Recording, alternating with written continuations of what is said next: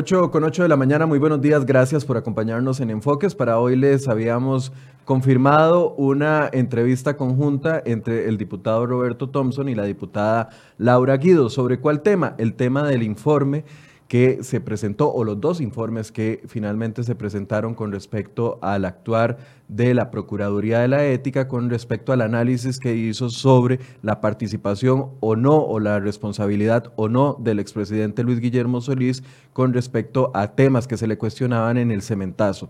Pues de última hora, hace unos 10, eh, 15 minutos, el diputado Thompson se comunicó conmigo y que por un asunto que estaba fuera de su control no podía participar el día de hoy. Sin embargo, va a estar vía telefónica en algunos minutos exponiendo su posición. Y aquí se encuentra con nosotros la diputada Laura Guido del Partido Acción Ciudadana, a quien le doy la bienvenida. Doña Laura, gracias por estar acá. Muchas gracias, buenos días. Antes de eso, hemos eh, compilado una serie de opiniones que han tenido algunos de los diputados que participaron en esta comisión investigadora y vamos a escucharlos antes de ponerlos en contexto sobre qué se investigó en esta comisión y los otros alcances que tuvo de una u otra forma esta comisión legislativa.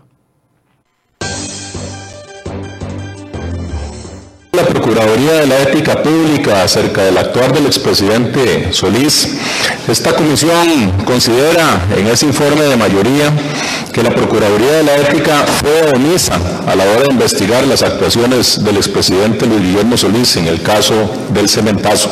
Algunas de ellas incluso dirigidas a cuestionar eh, de forma muy muy exhaustiva a la Procuraduría de la Ética Pública, pero sin, sin sin aportar elementos suficientes. Recomienda al Procurador General abrir una investigación interna sobre el manejo que se hizo en este caso con respecto a los funcionarios de la Procuraduría de la Ética Pública en términos de una supuesta celeridad de llegar a, conclusiones en este caso, tampoco está acompañado de una reflexión por el fondo. Se insta al Procurador General de la República y al nuevo Procurador Director de la Ética Pública a reabrir la investigación contra el expresidente Luis Guillermo Solís. La Procuraduría de la Ética Pública aquí en comisión justificó punto por punto cuál fue el abordaje que le dio a conclusión del expediente del cementazo, en particular sobre las acusaciones al Poder Ejecutivo.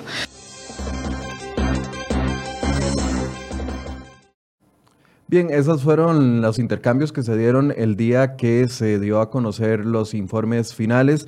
La diputada Laura Guido fue la única que presentó un informe de minoría eh, firmado solamente por ella. Los otros seis diputados de la comisión recomendaban, como ustedes escuchaban al diputado Thompson, reabrir la investigación en la Procuraduría de la Ética de don Luis Guillermo Solís. Eh, antes de hablar sobre el origen de todo esto, quisiera preguntarle a la diputada Guido, ¿Por qué no reabrir esa investigación o por qué usted no recomienda reabrir esa investigación en la Procuraduría de la Ética, doña Laura? Muchas gracias. Bueno, eso es una, un proceso de investigación que lleva a conclusiones.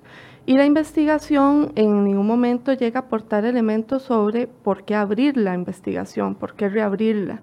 Esto se ha vuelto una consigna vacía de contenido.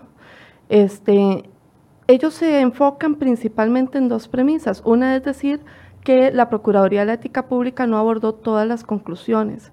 Sin embargo, todas las conclusiones fueron explicadas precisamente en el contexto de la comisión, cuáles eran las que no correspondía hacer un abordaje desde la Procuraduría. Por ejemplo, una conclusión literalmente dice este, que sancionen a, eh, para ver que el, que falló la DIS, que tenía un perfil de Juan Carlos Bolaños y Mariano Figueres incumplió con sus deberes de cuidado al mandatario y conoció que se le otorgaron numerosas reuniones a el empresario Juan Carlos Bolaños sin hacer advertencia alguna. Este, eso es una acusación a Mariano Figueres, no a Luis Guillermo Solís. No correspondía a la Procuraduría de la Ética determinar en este informe que era sobre Luis Guillermo Solís algo que correspondía a Mariano Figueres. Una por una este, y quizás ahora podemos como ahondar en ellas, en las siete conclusiones que se remiten respecto al Poder Ejecutivo, la Procuraduría y particularmente Ronald Víquez explicó eh, cuál fue el abordaje. Yo creo que la Comisión del Cementazo hizo un trabajo titánico y que fue realmente necesario para colocar una discusión urgente en el contexto nacional. Y yo eso lo reconozco. Que sucedió lo mismo. La diputada del PAC en ese momento, doña Nidia Céspedes, presenta también un informe de minoría, lo mismo que está sucediendo en este caso. No sucedió lo mismo porque Otón Solís suscribe, un informe de, mayoría. Sí, pero la diputada Nidia Céspedes presenta uno de minoría. Claro, pero no sucedió lo mismo porque había dos diputados de la bancada del PAC y uno suscribe uno de mayoría y se da entre otro contexto. Este, a ver, no podemos como equipararlo porque no es el mismo fondo, ¿verdad? Yo no puedo decir que porque en el TLC estuvimos en contra, ahora que yo esté en favor de otro tema totalmente distinto sea una contradicción, por ejemplo. Este, en todo caso, eh, este es el centro de la argumentación por la cual el, la oposición perdón, estaba pidiendo que se reabriera la, el informe de la Procuraduría. A ver, hay ¿Qué, origina esta comisión investigadora? Resulta que el informe de la Procuraduría de la Ética lo envía a la Procuraduría de la Ética con el antiguo Procurador de la Ética, que estuvo acá sentado también. en algún momento, ese informe se presenta prácticamente en los dos últimos días hábiles de la anterior legislatura, eh, cuando se presenta el informe un viernes, donde no hay nadie en la Asamblea Legislativa, eh, el lunes se reúne el antiguo presidente de la Asamblea Legislativa, don Gonzalo, y eh, abre el famoso informe, pero no lo da a conocer a los antiguos diputados que estaban todavía en su eh, obligación y también en su derecho de conocer ese informe. Y doña Carolina Hidalgo, en el primer día hábil, el último día hábil de presentar las, algunas de las objeciones, tampoco lo comunica porque ella me dijo a mí que ella no conocía que estaba ese documento. Y ahí se pierde la posibilidad de los diputados de haber objetado el informe. A partir de eso es que se abre la comisión investigadora. Ese era el objeto. Cuando los diputados comienzan a llamar a más eh, testigos que ya habían dado su declaración en la comisión investigadora anterior, usted comienza a objetarlo. No le, no le, no le, no le gustaba que llegaran otra vez algunos de los testigos que ya habían dado su declaración. Eso es falso. Yo voté a favor de todas las comparecencias. Sí, pero a la hora de poder eh, entrevistar, usted le, restaba importancia a lo que ellos estaban diciendo. No, yo lo que manifestaba era que el tema que se estaba posicionando era sobre informaciones que al momento en que la Procuraduría hace su informe no estaban en conocimiento público y que además no se estaba aportando un sustento que, que indicara que había una falta al deber de probidad del presidente de ese entonces. Este, y ese tema era inconexo con los objetivos de la comisión que sean justamente por las razones que usted acaba de decir. Por eso, usted solo quería que se investigara el procedimiento por el cual no se pudo objetar ese informe de la Procuraduría. Pudimos haber entrado perfectamente una reflexión por el fondo sobre los elementos que estudió la Procuraduría derivados del informe, del informe que provoca la investigación, pero eso no fue el caso.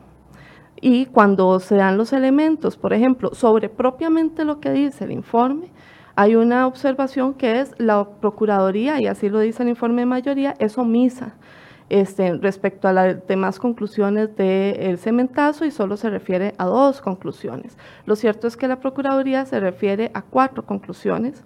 Este, algunas no las profundiza porque no corresponde y en el texto se explica por qué, este, y a las otras, pues por las razones que le estaba diciendo, que no son una conclusión eh, directamente dirigida a señalar que hay una acción concreta del presidente, incluso hay unas que son tan amplias como esa que le leía, que es una acusación a Mariano Figueres, no al presidente de la República. Entonces el criterio de la oposición ha sido numérico. Eran siete conclusiones, se refirieron eh, textualmente a dos eh, omiten que se mencionan otras dos en el texto, este, y omiten también decir que las otras restantes eh, fueron explicadas por Ronald Víquez en la comisión, el qué abordaje se le dio y por qué se consideró que no correspondía, que podemos entrar a ver eso. Más bien yo quiero entrar a ver la conclusión suya, las conclusiones a las que usted sí llega porque me parece importante. Con respecto a este punto particular, el hecho de que se haya presentado el informe un viernes antes de que cambie prácticamente el martes la Asamblea Legislativa, el hecho de que se les haya impedido, incluso a los diputados del PAC, como usted bien menciona, don Otón Solís tenía una posición completamente distinta a la que tuvo doña Nidia Céspedes, que se les haya cercenado la posibilidad de objetar el informe de la Procuraduría. Sobre este tema específico, ¿cuál es su conclusión? Mi conclusión es la siguiente. Don Gonzalo decide no comunicarle al resto de compañeros diputados. A ver, e, esto tiene varias conclusiones. Este, Pero solo en, este específico. En este, en, este, este, específico. En este particular se nos abre un crisol. Ok. ¿Verdad? Y voy a lo siguiente.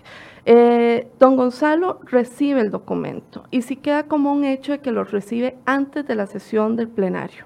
Ahora, usted le dan, usted sabe que acaban de mandar una, una eh, denuncia sobre probidad a la Procuraduría de la Ética aprobada por el plenario legislativo y tres meses después, cuatro meses después, le llega el sobre cerrado con una leyenda de confidencialidad y mi naturaleza humana tal vez sea más curiosa que la de don Gonzalo, yo esos sobres y me pongo en modo alerta. Lo cierto es que don Gonzalo dice que él ni lo determinó, luego dice que lo leyó en la sesión del directorio y luego dice que lo mediogió en la sesión del directorio. En todo caso, lo cierto es que la funcionaria Nit Padilla le entrega a don Gonzalo el sobre antes de una sesión del plenario legislativo. Y comienza a regir el plazo de tres días.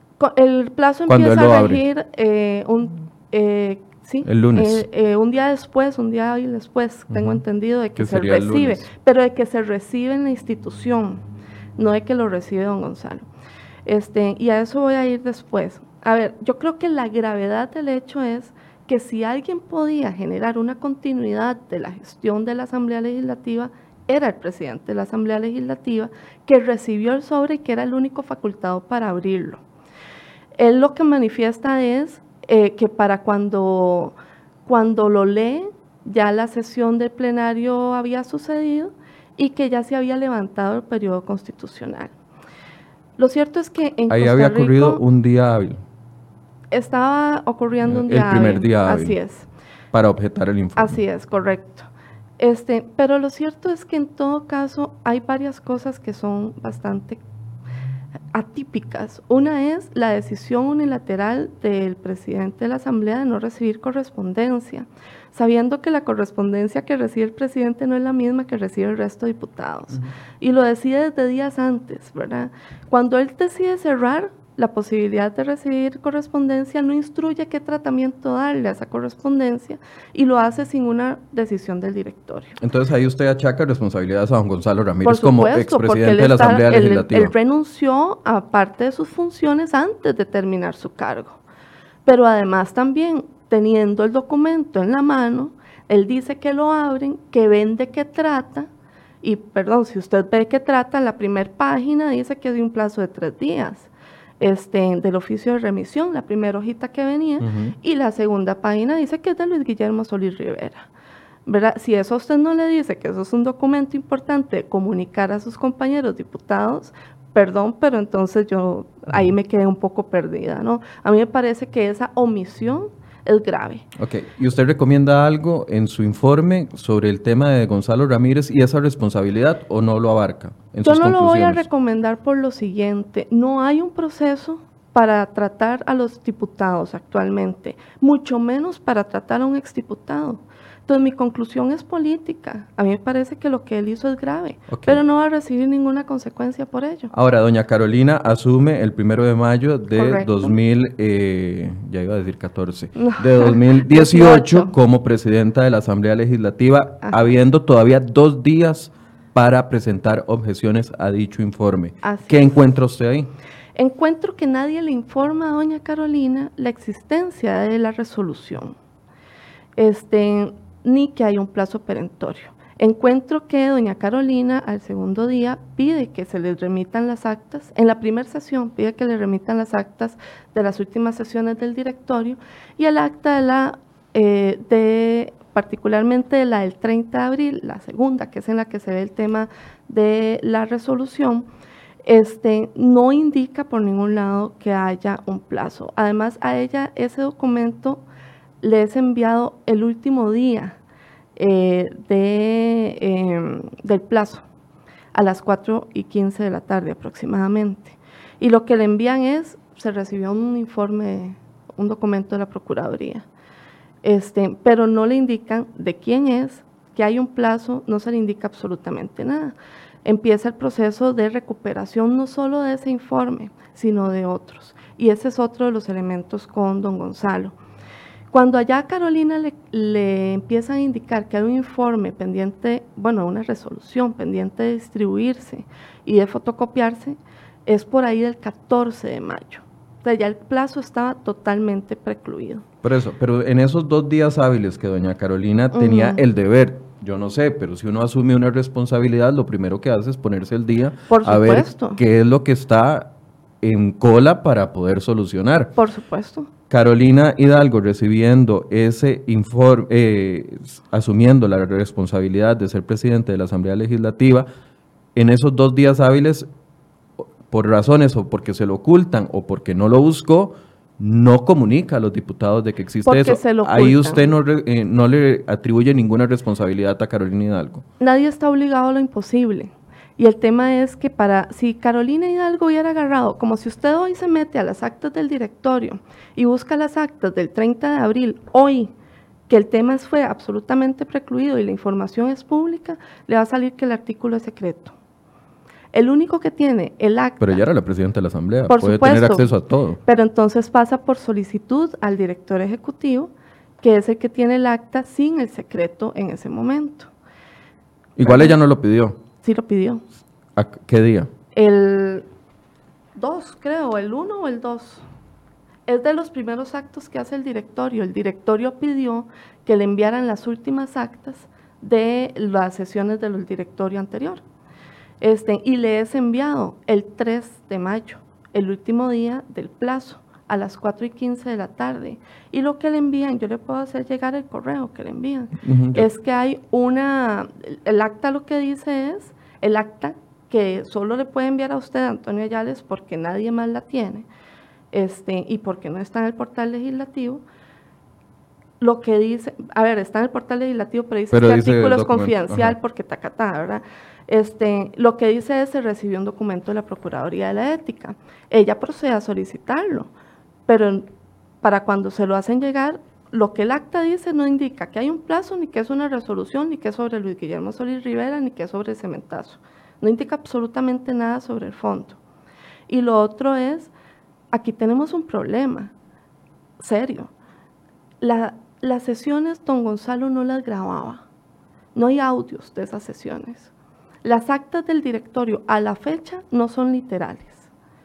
Y entonces usted no tiene ningún documento para hacer un seguimiento. Y ahí sí hago una recomendación que ya he hecho en el directorio legislativo de que las actas tienen que ser literales, igual que las actas de comisión y que el audio tiene que también estar a disposición pública. Doña Carolina sí grababa todas sus sesiones y don Carlos Ricardo y el presente directorio que yo integro también grabamos todas las sesiones pero no estamos obligados a hacerlo. y don Gonzalo optó por no hacerlo. Sobre el trámite, para ir avanzando, eh, usted encuentra responsabilidad en Gonzalo eh, Ramírez en su primer día hábil para el vencimiento del plazo para que los diputados objeten, pero no encuentra responsabilidad en Carolina Hidalgo teniendo dos días hábiles por las razones que ya usted ha explicado. Porque no le era posible, porque ella no tenía conocimiento alguno, porque además cuando uno asume un puesto de responsabilidad de este nivel, no se le extingue la responsabilidad porque se le termina el periodo. Las responsabilidades propias y especialmente de la administración activa los máximos miembros de la, de la jerarquía de la Asamblea Legislativa, que somos los miembros del directorio legislativo, no se nos extingue porque nos vamos para la casa. Y don Gonzalo no hizo ningún intento de él personalmente hacerle un traslado a Carolina Hidalgo Herrera. ¿No, es esto una conclusión muy conveniente para el PAC, doña Laura? No, porque no o sea, acusando a un expresidente legislativo de un partido opositor, pero no señalando a una presidenta legislativa de un partido al cual pertenezco. ¿Cómo puedo yo señalar a una presidenta legislativa del partido que pertenezca sobre una actuación que no puede atender porque no tiene conocimiento de ella?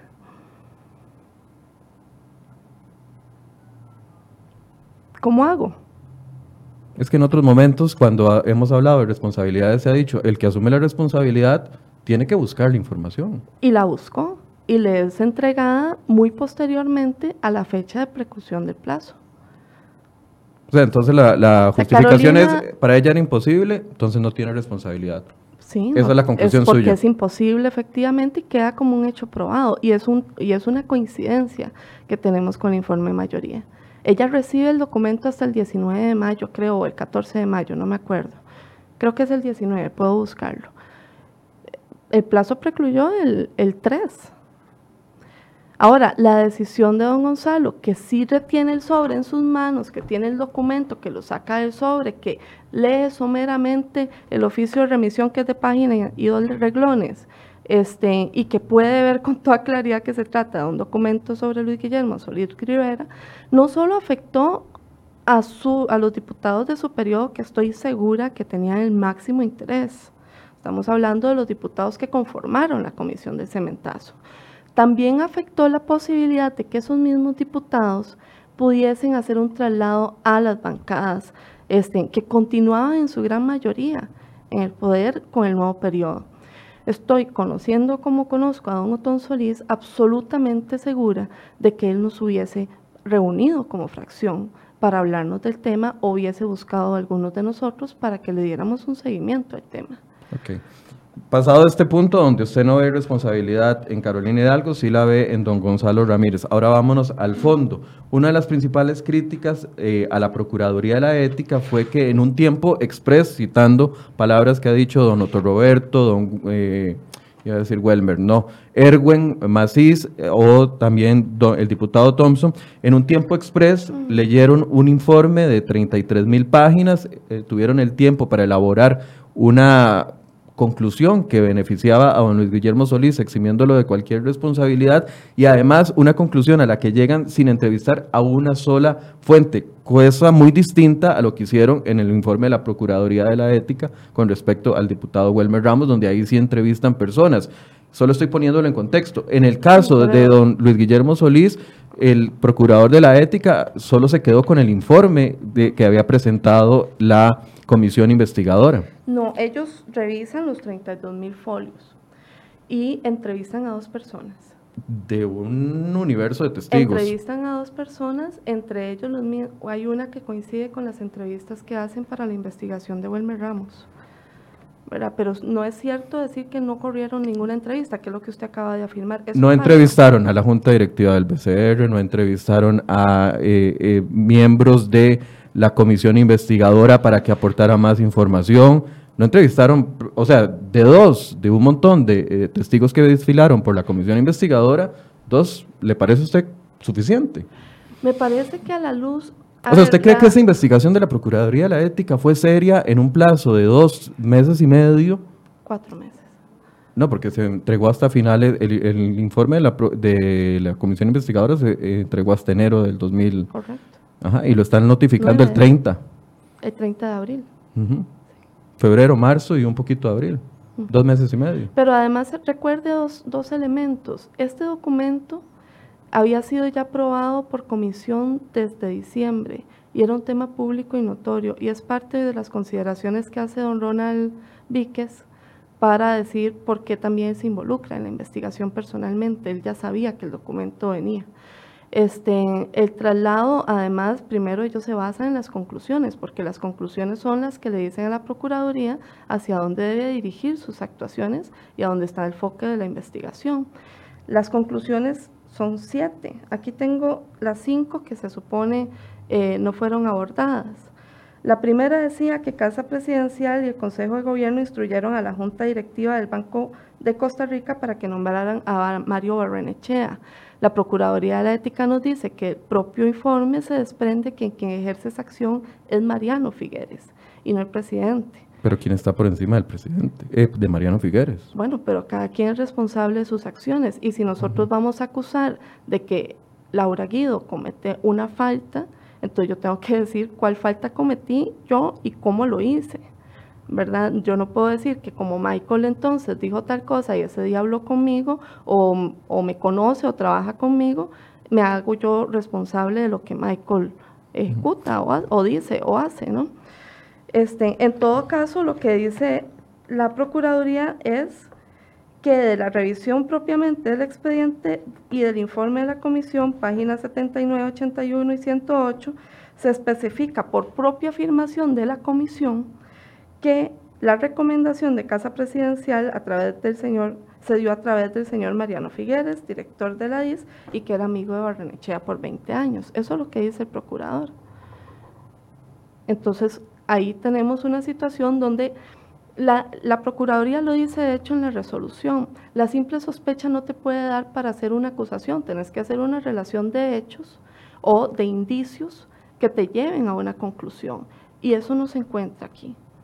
No se encuentra a ningún testigo diciendo, a mí Luis Guillermo me dijo que hiciera esto. Porque solo entrevistaron a dos testigos. No se encuentra ningún testigo de los entrevistados en la comisión del cementazo. ¿Y cuál entrevista más dura que esa? Bueno, ahí hubo muchas entrevistas, doña Laura. Usted las recordará. Doña Mónica Segnini hablaba de que trató de conversar con don Luis Guillermo Solís sobre los problemas que habían con respecto al crédito y ni siquiera la quiso escuchar un minuto. Se levantó y se fue, no le interesó. Doña Mónica nos relata una situación donde ellos vienen de una entrevista, una reunión que ya había finalizado. Ella le pide una conversación con el presidente. El presidente tiene una agenda que respetar y que tiene compromisos porque es el presidente de la República y le deja con el primer vicepresidente de la República y con el ministro de la presidencia. Y en la entrevista a mí me queda claro que doña Mónica no le transmite un mensaje completo al presidente. Porque el presidente se levanta y se va. Pero tampoco se lo transmite por escrito. Ya lo había hablado con Sergio Alfaro pero también. Tampoco se lo transmite por escrito y ella es la presidenta del Banco de Costa Rica de la Junta Directiva del Banco de Costa Rica y los funcionarios públicos estamos obligados a dejar constancia de nuestras actuaciones.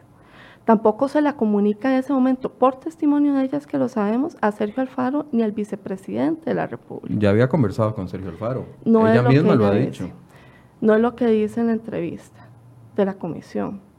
Ella dice que en algunos momentos conversó con Sergio Alfaro, pero sí dejan claro que no era en ese momento no le hizo ningún traslado de información a Sergio Alfaro, ninguno. Y eso es una decisión que ella toma. Pero yo no puedo responsabilizar al presidente por un mensaje que no recibe y que no le es enviado de ninguna forma. Si doña Mónica, quien tengo muchísimo respeto, consideraba que era el presidente de la República el que tenía que actuar sobre determinado acontecimiento en relación con Mario Barrenechea, y esa era su urgencia principal, entonces le correspondía hacerle un traslado de la información más formal, que le dejara constancia además a ella misma de que lo estaba haciendo. Pero la simple acusación de no, no nos presenta, yo se lo pregunté que si ella había pedido alguna reunión después de ese intento de conversar para poder trasladar el mensaje, porque si era, eh, yo no puedo decir si, si el presidente de la República tiene está fuera de su agenda la reunión conmigo y no me puede atender, yo no puedo decir que está desmeritando el tema que yo le llevo. Es que yo bueno, no eso fue lo que ella interpretó, que sí estaba ahí, usted no estaba ahí. Bueno, pero es que cae en el mundo de las interpretaciones. Este, en una usted conversación. Está interpretando de que doña Carolina no pudo no tenía forma no estoy, de No estoy interpretando, Michael. Dígame cómo usted puede dar a conocer algo que no sabe que existe. Es que le insisto, cuando uno asume una responsabilidad, lo primero que hace es buscar la y lista fue de lo pendientes primero que hizo y está constando en documentos. El directorio, el primer acto que hace es pedirle a la dirección ejecutiva que le traslade las actas y las actas no estaban en público, estaban con la leyenda confidencial. Entonces, dígame usted cómo usted puede comunicar algo que ignora. No, no, no, no, no. Es que es muy fácil decir exoneramos porque no lo conocía, porque no tuvo la posición o la posibilidad de buscar la información o no la consiguió a tiempo o la consiguió, porque algunos lo ven desde afuera, doña Laura, y dicen convenientemente el PAC encuentra la información hasta que se vence el plazo. Bueno, pero el, no es gestada esa conveniencia por el PAC, es gestada por Gonzalo Ramírez, por su Un día Gonzalo Ramírez, dos días Carolina Hidalgo. No solo por un día, Michael. Gonzalo Ramírez todos los informes los engavetaba, todos. Carolina no solo entrega el informe de la resolución de Luis Guillermo, entrega ocho que tiene engavetados Gonzalo Ramírez porque no les daba trámite. Y nunca los distribuyó, a pesar de que tenía un criterio de la Procuraduría este, en el AEP 007, que le decía que eso tenía que darle trámite y que tenía que ponerlo en conocimiento de sus compañeros diputados. Ahora, volviendo a la pregunta sobre el, el fondo del tema, ¿a usted entonces sí le parece correcto que en dos meses y medio, o sí le parece justificable que en dos meses y medio, eh, la Procuraduría de la Ética analiza un informe de 33 mil folios, además genera conclusiones y lo envía en un tiempo prácticamente récord, porque usted sabe que los informes de Procuraduría de la Ética no duran dos meses y medio. Depende del informe, pero en todo caso... ¿Cuántos informes ha hecho en menos de dos meses y medio? ¿Tiene el dato? Ya que me está la, diciendo la Procuraduría de la Ética Pública emite, tiene como un promedio de 4.800 y pico casos al año. Este, si quiere pedimos el promedio de... No todos los tiene con un insumo de 33 mil folios de una investigación. Eso ni usted ni yo lo sabemos. No, sí lo sé, sí lo sé. Ah, bueno, si me Porque se lo pregunté a don Ronald Víquez cuando estuvo aquí, le puedo pasar la entrevista donde le pregunté a él. Bueno, en todo caso, para mí, a ver, yo no juzgo los temas por en cuánto tiempo se emitieron.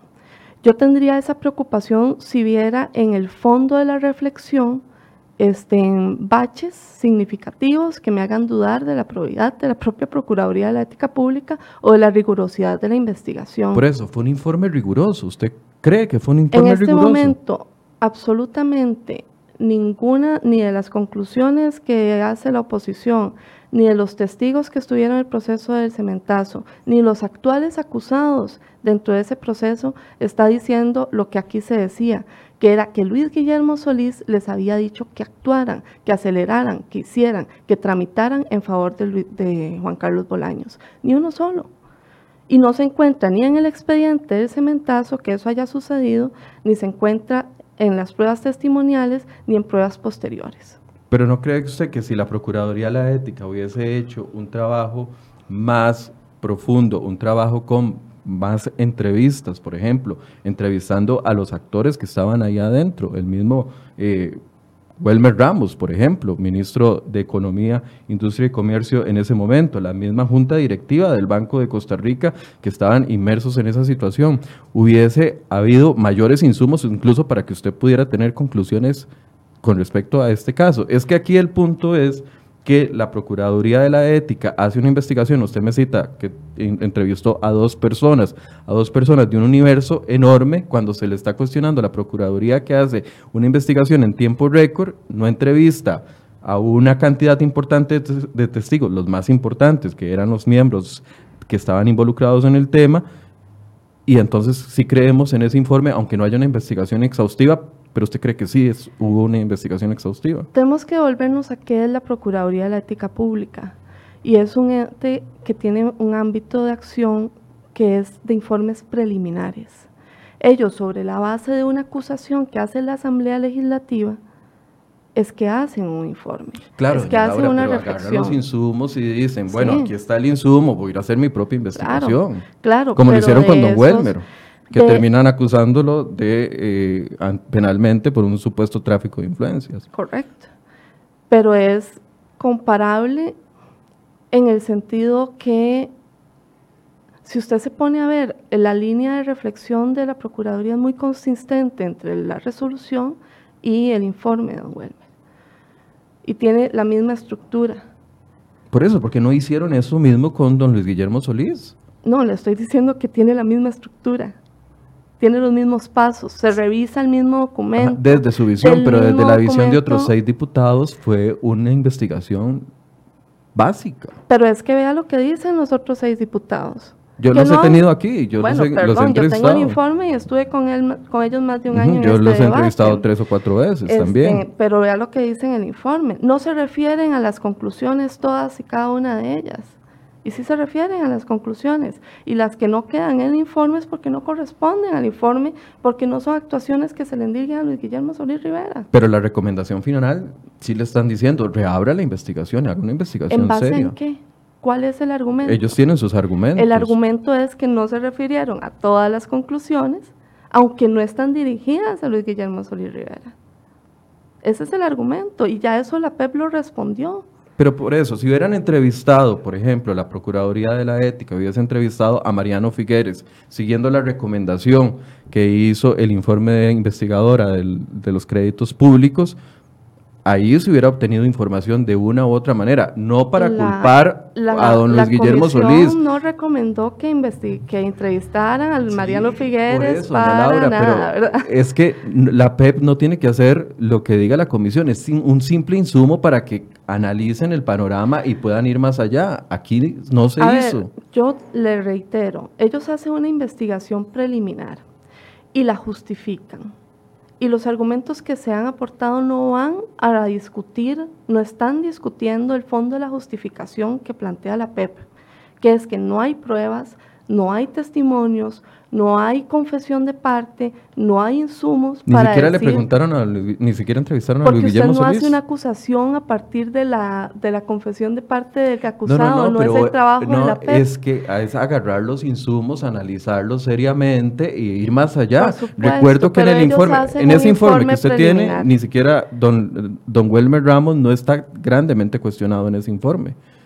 Correcto, en, el este informe de, la, de los diputados de la comisión investigadora.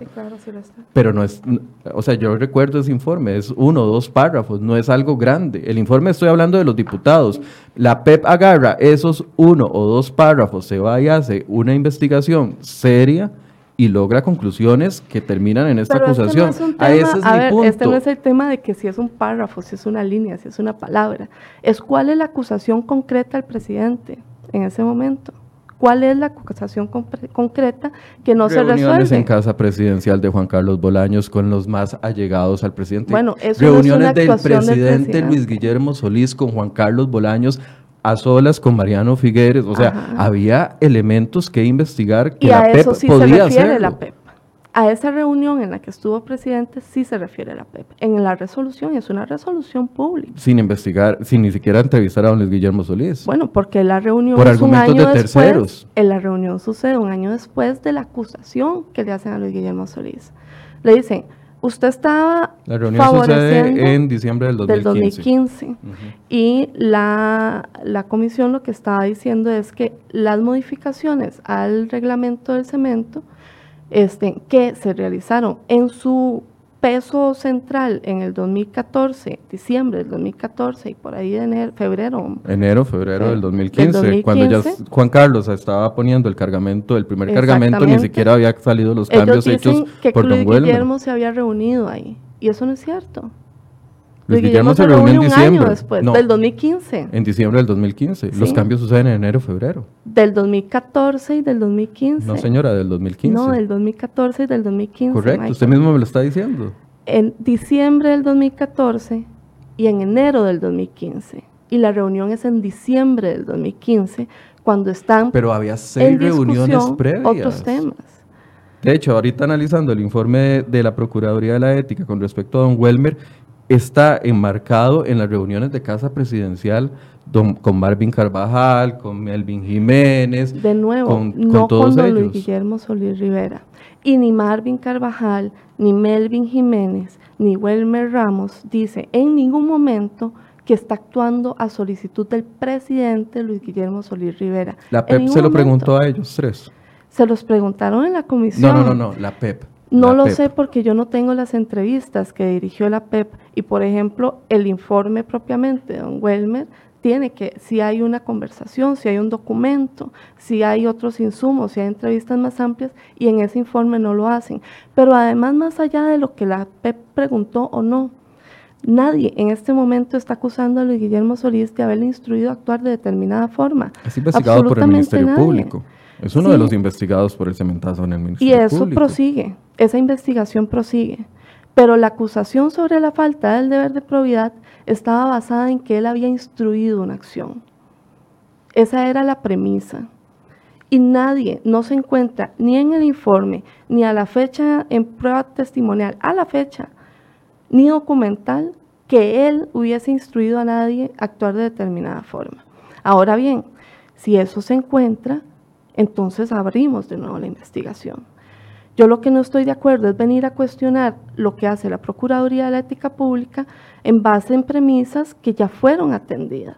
Por eso, vuelvo a la pregunta original. En ese informe que se hace en un tiempo récord, aunque usted dice que hay un, montón de informes que se hacen en el mismo plazo o menor, yo no he dicho eso. Yo he Usted me acaba de decir eso. los plazos. Lo que le estoy diciendo, y si hay, hay informes que se resuelven muy rápido porque las premisas están mucho más mejor formuladas. dicho hay informes. Lo que voy es a lo siguiente, la discusión no es si fue rápido, si fue lento, si fue, es cuál es tu argumento por el fondo de la ¿Cuál es la calidad? Para mí es cuál es la calidad de la investigación. Y para que haya calidad en una investigación tiene que haber una serie de pasos. Usted se ha estudiado este documento. ¿Cuál es, dígame cuál es el punto de la resolución de la Procuraduría de la Ética Pública? Puntualmente, ¿cuál párrafo? Aquí la tengo. ¿Cuál párrafo a usted le parece que no está justificado. Es que no es lo que, a mí me parece, doña Laura. Yo no, soy, yo no soy diputado de la República ni soy investigador. Bueno, yo lo soy. Y ni yo lo encuentro ni lo identifico acá, ni mis diputados compañeros lo identifican y lo señalan. Lo que yo estoy diciéndole Entonces terminan yendo a que fue muy poco tiempo. No, no, no, eh, no, fue un buen ¿Cuál es la calidad de eso es lo que yo le estoy tratando de preguntar que usted eh, no me está respondiendo? ¿Cuál es la calidad de una investigación que se hace de finales de enero a mediados de abril de un año, en, dos meses y medio, que entrevista solamente a dos testigos, según lo que usted me dice, y no a la mayoría de personas que desfilaron y que podían, pudieron hacerlo. ¿Cuál es la calidad de esa investigación? O sea, ¿se puede confiar en esa calidad de investigación si no hubo prácticamente nada más que la lectura del, del informe? La calidad de la información que está ahí no ha sido rebatida por nadie en este momento con argumentos sólidos. Esa es mi respuesta. mi siguiente respuesta es esta, Michael. Yo no estoy aquí para calificar a la Procuraduría de la Ética Pública. Si yo cometo errores, no, si yo cometo errores, la Procuraduría de la Ética Pública me va a juzgar. O si hago acciones que generen lugar a dudas. Y esto no es una posición de conveniencia. Es que pareciera que sí, doña bueno, es que lo que sucede es que la semana pasada la Procuraduría emite una resolución contra un compañero diputado. Y nosotros no entramos a cuestionar la institucionalidad de la Procuraduría de la Ética Pública, porque en eso hemos sido profundamente consecuentes. En esta ocasión. En otras. Nosotros nunca hemos venido a cuestionar un informe de la Procuraduría de la Ética Pública que nos hayan dirigido. La persona acusada tiene un espacio de defensa, pero yo acato lo que a mí me llega, a como hemos acatado las resoluciones de los tribunales.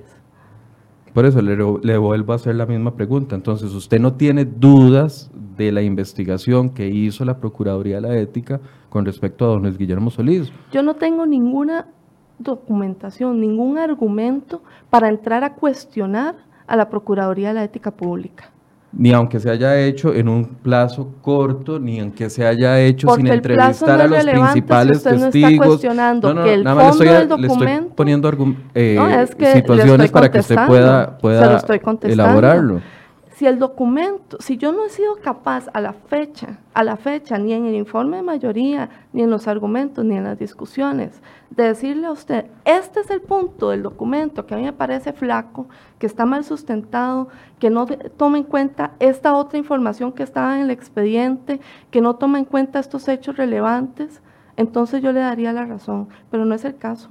Aquí no ha habido una discusión por el fondo de ese documento. Aquí lo que ha habido es un enojo porque la gente tenía la expectativa de que la Procuraduría encontrara, a pesar de que las conclusiones estuvieron tan mal planteadas, a pesar de que no hay una acusación directa a Luis Guillermo Solís, lo encontrara culpable de algo, que lo encontrara y lo responsabilizara por ello.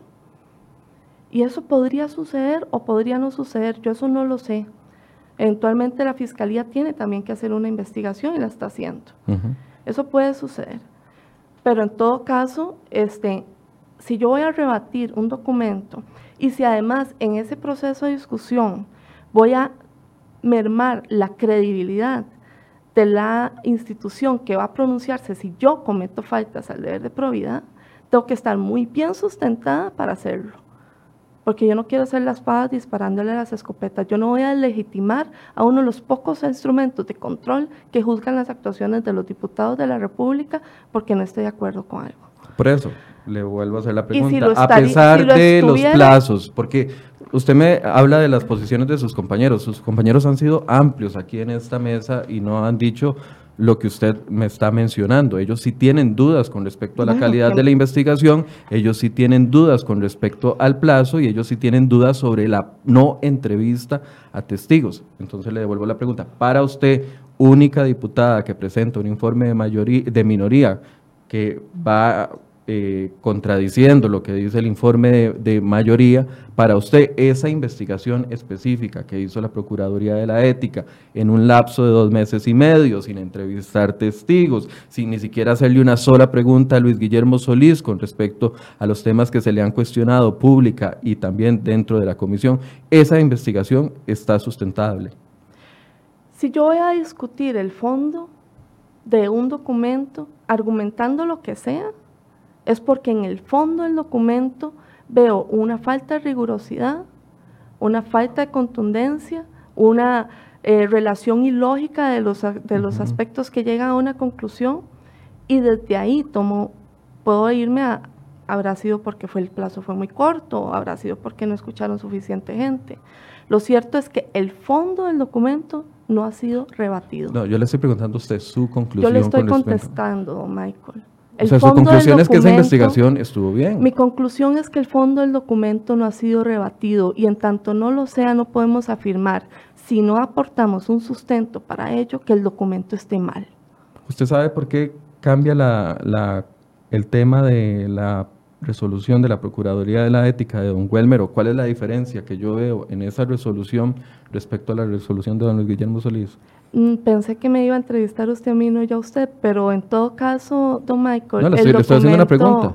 El documento de don Welmer es confidencial. El documento de don Welmer, la que marca la diferencia es que hay entrevistas a testigos, de que hay copias de actas, de que hay copia de expedientes, de que hay copia de todo lo que se hizo a nivel interno en Casa Presidencial y de lo que se hizo a nivel interno del MEI. Correcto, pero Eso le voy no a existe un, en el documento de don Luis Guillermo Para que usted Solís. revise ese documento que al margen de la ley usted tiene, porque es un documento confidencial.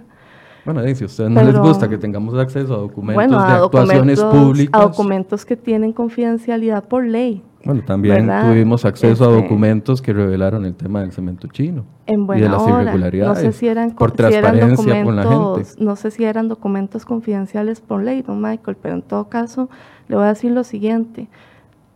En ese documento tampoco se acusa a Luis Guillermo Solís de haber instruido algo. Porque se está investigando el Wilmer Ramos. Así claro, fácil. pero era exactamente las conclusiones que iban dirigidas a determinar responsabilidad de don Luis Guillermo Solís de haber instruido una actuación de otro, eran sobre la regulación del tema de los reglamentos. Y ni en ese documento, ni en el de Benito Cogui antes, ni en ninguno de los otros que, de los que se han, se han publicado ya o se han comunicado ya, se está estableciendo en ninguno que haya una denuncia a, a, una acción de don Luis Guillermo Solís que haya generado una solicitud, una instrucción, una presión este, en una gestión él dirigida a algo. Eso no es lo que dice ese documento. Bueno. En ese documento dice que don Welmer presionó a los funcionarios técnicos del MEIC. Perdón. La buscan. que, present, que presionó a los, a los funcionarios técnicos del MEIC, eso es lo que dice el documento, que de hecho ahí lo tengo. De nuevo, el documento... Para, por presiones de casa presidencial. Ajá, y no dice que sea de quién en casa presidencial. Y por otro lado, intuye la P por dónde pueden venir. Pero en ningún momento dice que Luis Guillermo Solís Rivera, ni, y es más, lo que Wilmer Ramos lo dijo en su entrevista, y eso está en la resolución de don Luis Guillermo. A él le preguntaron directamente. En su ¿a usted lo en la comisión. En la de cementazo. Uh -huh. ¿A usted lo, lo presionó Luis Guillermo Solís? Y él dice, no, nunca. Eso está en la resolución. Cuando entrevistaron a los funcionarios del MEIC le preguntaron si había recibido presiones y en la comisión, por las luces, por todo el asunto, no, habla, no abordaron de esto. Cuando la PEP les fue a preguntar ahí seriamente, está la cita textual, ahí ellos Welmer, dicen, ¿a usted lo pregunta- dicen textualmente, sí, le estoy hablando del informe de la PEP. Yo sé que se tiene que ir porque ya me están, eh, plenario. tiene plenario, pero en el informe de la PEP dice claramente de que hubo presiones de casa pregunta, presidencial. En alguna oportunidad Luis Guillermo lo llamó para que se acelerara, acomodara, póngale el verbo que quiera, los numerosos trámites de Juan Carlos Bolaños. me responde, no, nunca. Y los funcionarios de Welmer le dicen a la PEP de que sí. No, Sí, no. ahí está el informe, doña Laura, usted no, lo tiene. Michael, yo lo tengo. Usted lo tiene y lo tengo podemos- Porque soy diputada de la República y me corresponde tenerlo. Y yo soy ciudadano Pero de este lo país. dice. No lo dice. No dice Dicen los funcionarios que don Welmer les indicó publicar un reglamento técnico, una propuesta de reglamento técnico con la que ellos no estaban de acuerdo, porque había recibido instrucciones de Casa Presidencial. Sí. Usted lo sabe. Sí, eso sí lo dice, pero no dice que Luis Guillermo Solís. Doña Laura, pero es que- Bueno, y ¿quién que- manda en Casa Presidencial? Entonces, ¿quién mandaba? Mariano. Bueno, es que yo no sé quién le dio esa instrucción. o Melvin a- Jiménez. Yo no sé de dónde viene esa, esa solicitud a don Welmer. Lo que sí sé es que cuando le preguntan directamente, don Welmer, a usted, don Luis Guillermo Solís, le pidió que acelerara, facilitara, póngale el verbo que quiera, algo en favor de, de Juan Carlos Bolaños, él responde, no, nunca. Pero los funcionarios técnicos del MEC dicen que sí. No, ellos dicen que, Que don, don Welmer, Welmer, le Welmer manifiesta decía que, que, había una presiones. importancia de Entonces Welmer mintió en la comisión, No, probablemente. No, no, Michael. Eso no es así. Y, se- y eso tiene que ver con que en Casa Presidencial trabajan mil personas. Y entre esos hay otros jerarcas y hay otras personas y hay otros ejercicios de responsabilidad y hay direcciones, hay de todo. Pero si la pregunta y la, la investigación está dirigida a que Guillermo hizo una instrucción y el mismo interesado responde, no nunca, ¿qué, qué le estamos exigiendo entonces a la PEP que diga? Que aunque la parte confiesa, reconoce, dice que no, nadie lo acusa, no hay ninguna prueba. Entonces, ¿qué le estamos haciendo al derecho en este país? A la posibilidad, o sea, está bien, yo soy sujeto a que me acusen de lo que sea, pero si me van a acusar y si me van a tramitar, tiene que haber un sustento. Y ese es el sustento que se extraña acá. Y ya para finalizar, porque yo sé que se tiene, plenario, se, tiene que ir porque tiene plenario. Ya para concluir, eh, el- la semana anterior usted eh, fue la que fue designada por la fracción del PAC para solicitarle la renuncia a don Welmer y honrar su compromiso. Ayer cuando volvemos a preguntar, dice Nielsen Pérez que no hay acuerdo. ¿Qué está pasando? ¿Se está echando para atrás el PAC? ¿Está viendo que sin Víctor Morales en la Asamblea Legislativa, porque está ejerciendo como ministro de la Presidencia, perder otro diputado más, una fracción débil, puede verse en problemas? No, estamos haciendo una reflexión eh, dentro de las posibilidades legales que hay. Ya hemos pasado por situaciones similares, este, lamentablemente. Sí, estamos- Zapata. Sí, estamos haciendo una reflexión de cuáles son las posibilidades que hay, cuáles son los escenarios y cómo vamos a administrar este tema. Y eso pues nos tomará este, la necesidad de que conversemos, de que veamos jurisprudencia, pero además... eh, Pero entonces aquella solicitud de renuncia que usted hizo No, en plenario no era tan, No, estaba tan firme, puesto que ahora están entrando en duda. No estamos entrando en duda. Yo creo que don Welmer debió renunciar y así lo manifesté. Y lo manifesté a nombre de mis. ¿Y lo de sostiene hoy mismo? Sí, claro. Porque al final no. Porque al final es lo que él dijo que iba a hacer. Y eso fue parte de nuestra oferta a la ciudadanía. Eso lo dijimos. Y eso lo sostengo. O sea, tiene que irse. Todavía sostiene hoy, es que don Welmer debe martes, renunciar. eh, 9 y 1 de la mañana. Don Welmer debe renunciar, don Michael. Pero yo no lo puedo obligar. Y ante esa imposibilidad y la falta de voluntad de él hacerlo, ahora nos corresponde hacer una reflexión de qué va a pasar. Ahora, esta semana, Esa reflexión valora expulsarlo de la fracción. esa reflexión no se ha podido hacer. Nosotros ayer tuvimos sesión de plenario en la mañana con Japdeva, en la tarde con competencia. Yo tenía que entregar este informe hoy, por cierto, ya hoy va a estar disponible al público. Este, hoy tenemos Japdeva otra vez en la mañana, tengo presupuesto en la tarde. Eh, Estamos con una agenda legislativa realmente compleja y esa reflexión no es algo que se toma en cinco minutos.